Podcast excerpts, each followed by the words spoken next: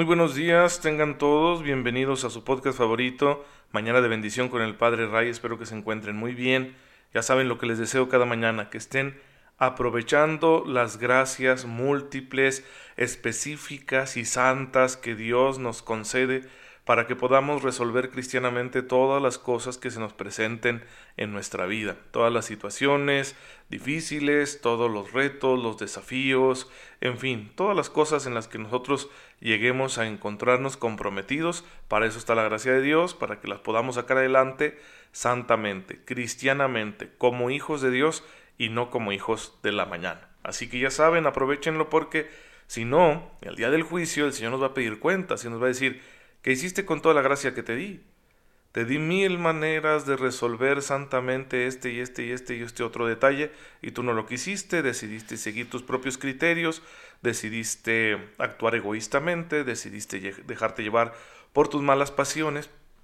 ¿Qué pasó con eso, verdad? Entonces, qué difícil para los que enfrentemos el juicio de Dios en esa situación. Pues por eso mejor hay que aprovechar las gracias de Dios, nunca es tarde para empezar, adelante y así tendremos siempre unos días muy bonitos llenos de la bendición de Dios que nos ama.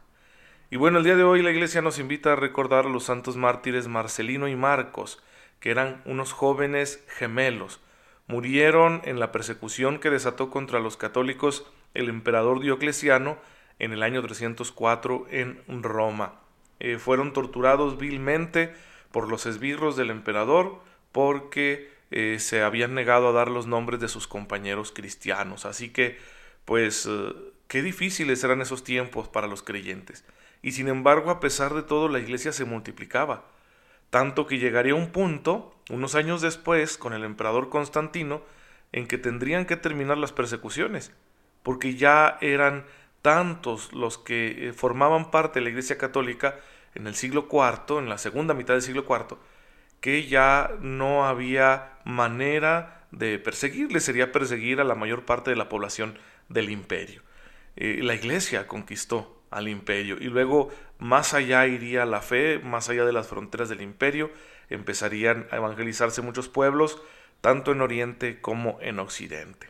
Y bueno, pues la sangre de los mártires es semilla de cristianos, donde hay buenos hermanos nuestros que derraman su sangre por Cristo, siempre habrá muchos, muchas vocaciones a la fe, muchos llamados al camino de santidad que nos ofrece Jesucristo nuestro Señor.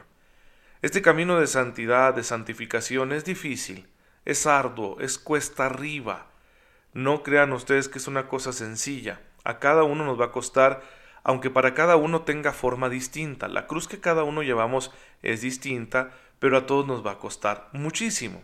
Entonces, Dios nos ha dado un gran don, el don del Espíritu Santo, la tercera persona de la Santísima Trinidad vive en nosotros. Y además está ahí actuando, actuando a nuestro favor, dándonos, concediéndonos lo que nosotros llamamos los dones del Espíritu Santo, y es de lo que vamos a empezar a hablar hoy en este podcast eh, siguiendo el catecismo, que estamos ubicados en el número 1831. Vamos a hablar de los siete dones del Espíritu Santo. El texto es de Isaías 11, 1, 2. Ahí encontramos la cita bíblica en la cual basamos esta enseñanza de los dones del Espíritu Santo, que en el texto de Isaías me parece que son seis, pero la iglesia uno de ellos lo ha como desdoblado. Por eso hablamos de sabiduría, inteligencia, consejo, fortaleza, ciencia, piedad y temor de Dios. Los siete dones. Jesús poseía en plenitud estos siete dones. ¿Cuál es el objetivo de estos dones que nos da el Espíritu Santo? El objetivo es completar y perfeccionar las virtudes de quienes los hemos recibido.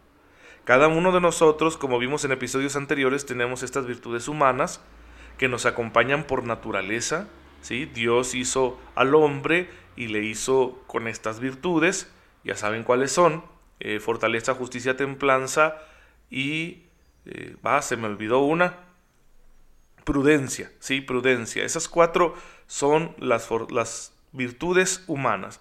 Aparte, como hijos de Dios, renacidos en el bautismo, tenemos la fe, la esperanza y la caridad. Esas virtudes son fuerzas que deben manifestarse en nuestros actos concretos. Pero para que un acto mío concreto sea virtuoso, yo necesito otros auxilios, porque debo seguir un camino para que mi acción llegue a ser virtuosa.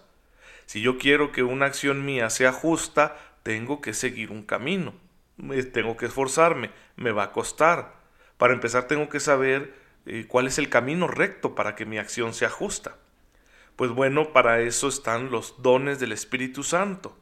¿Sí? Si el Espíritu Santo ilumina mi inteligencia, me permitirá reconocer con mayor facilidad cuál es el camino recto que debo seguir si quiero que mi acción sea justa. Si el Espíritu Santo me ayuda con el don de la piedad, ¿sí? que es el respeto a lo sagrado, pues entonces eh, mi manera de buscar la justicia respetará la voluntad de Dios.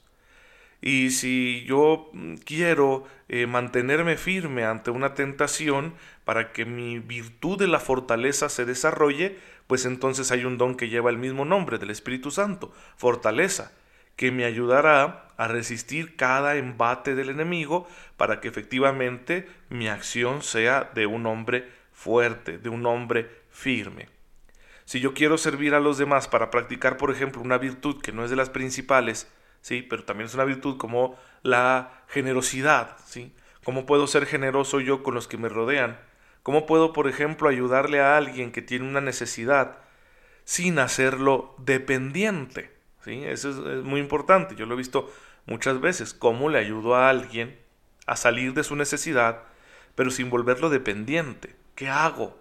Bueno, pues del Espíritu Santo viene en mi ayuda y me ilumina con el don de ciencia para que yo sepa cuál es la mejor manera de ayudarle a esa persona. El don de ciencia me puede ayudar a percibir, ¿sí? ¿Qué es lo que esa persona está pasando? ¿Cuál es su situación personal? De manera que yo pueda ayudarle. Muchas veces he recibido e-, ese don, ¿sí? cuando he querido ser generoso con mis hermanos o cuando han venido eh, en busca de mi ayuda, ese don de ciencia me ha permitido saber cuál es la mejor forma de ayudarles. No se diga cuando vienen y solicitan mi consejo, cuando me dicen, Padre, ayúdeme a discernir esto que está pasando en mi vida, ¿sí? Y es, es una virtud, ¿no? Que tú puedas ayudar a las personas a encontrarse con Dios. Es, por ejemplo, una obra de misericordia corregir al que yerra, ¿sí? al que se equivoca pues el Espíritu Santo viene en mi ayuda con el don de consejo para que yo no le vaya a decir alguna tontería, sino que le diga algo sensato y cristiano que realmente le sea de provecho. Entonces yo tiendo a imaginar este edificio que es el ser humano como una catedral gótica. Las catedrales góticas son exquisitas. Si ustedes tienen la oportunidad, vayan al internet y busquen ahí eh, catedral gótica y van a encontrar, por ejemplo, la de Notre Dame de París y, es una cosa preciosa que uno dice, ¿cómo fueron capaces de construir esto? ¿Cómo se sostenían? ¿Cómo podría sostener una estructura tanto peso, por ejemplo, en, en el techo? Pues tenía toda una ingeniería de su tiempo, pero muy sabia, muy inteligente. Pues yo veo hacia el ser humano como una catedral gótica, que tiene unos cimientos, ¿sí? Esos cimientos son las virtudes humanas, la prudencia, la justicia, la templanza, y la fortaleza y todas las otras demás virtudes humanas que sería imposible hacer una lista de ellas. Son los muros, son los cimientos, son las columnas que van a sostener el edificio. Pero para que cada una de esas columnas pueda resistir todo el peso de la vocación cristiana, necesitan apuntalarse. Entonces, las catedrales góticas tienen lo que se llaman los contrafuertes, ¿sí? Los contrafuertes, eh, los arbotantes y un montón de construcciones arquitectónicas que forman como un esqueleto exterior y que ayudan a que los muros puedan soportar todo el peso del techo. Es impresionante eh, ver esos contrafuertes, ¿verdad? Y ver cómo, cómo están unidos, sí, los contrafuertes son unos muros paralelos a, los muros principales y que están unidos como con un arco ¿de acuerdo? Como con un arco hacia los muros principales, están ayudándoles a distribuir el peso. Pues esos son los dones del Espíritu Santo. Y toda la hermosísima, preciosísima eh, vidriería, todos los vitrales multicolores que están en las ventanas de la catedral gótica, que suelen ser unas, unas, ventanas enormes y suelen ser unos vitrales muy elaborados, muy bonitos, verdaderamente unas obras de arte, que con qué paciencia debieron haberlos hecho, pues son las virtudes teologales. Lo más bonito, lo más bello que tú puedas encontrar en una catedral gótica son sus vitrales pues en, el ser humano esas serían las virtudes teologales. Es decir, casi como que todo el edificio existe con el único fin de que nosotros podamos ver ese espectáculo de luz multicolor gracias a los vitrales. Entonces en el ser humano los dones y las virtudes humanas se conjugan en un entramado muy bonito, armonioso, ordenado, para que pueda verse la acción de Dios que es lo más puro a través del hombre, ¿sí? Para que puedan verse nuestros vitrales, nuestra fe, nuestra esperanza y nuestra caridad. Verdaderamente a mí me parece una comparación muy buena, ¿sí? La, una catedral gótica es, es una obra maestra y hay detrás de cualquier catedral de este estilo años y años de esfuerzo paciente paciente e inteligente aplicado en la construcción de estos edificios, pero verdaderamente añales, ¿de acuerdo? Son décadas, a veces siglos, que están detrás de la belleza de esa catedral. Dios es paciente, hermanos.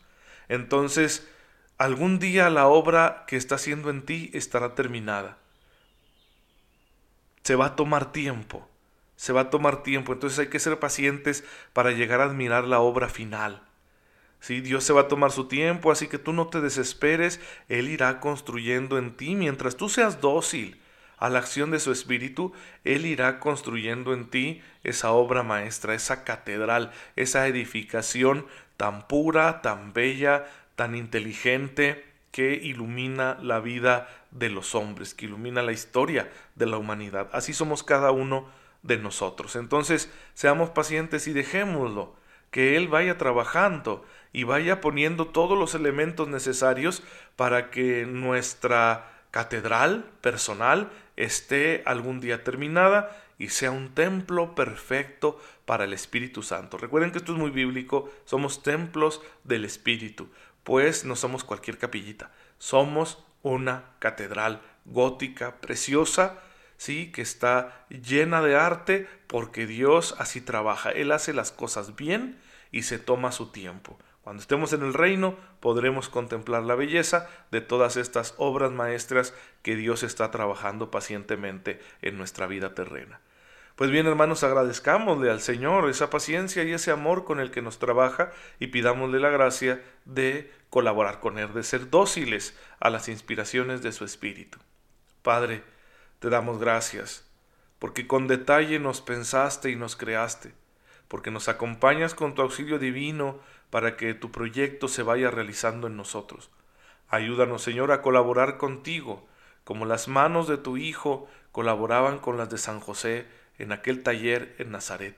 Así nosotros, Señor, que sabemos hacer poco, pero guiados por tu Espíritu, podremos colaborar en esta gran obra y algún día nos llenaremos de alegría al contemplarla terminada. Por Jesucristo nuestro Señor. Amén. El Señor esté con ustedes. La bendición de Dios Todopoderoso, Padre, Hijo y Espíritu Santo, descienda sobre ustedes y los acompañe siempre. Gracias por estar en sintonía con su servidor. Pidan siempre por mí, yo lo hago por ustedes y nos vemos mañana, si Dios lo permite.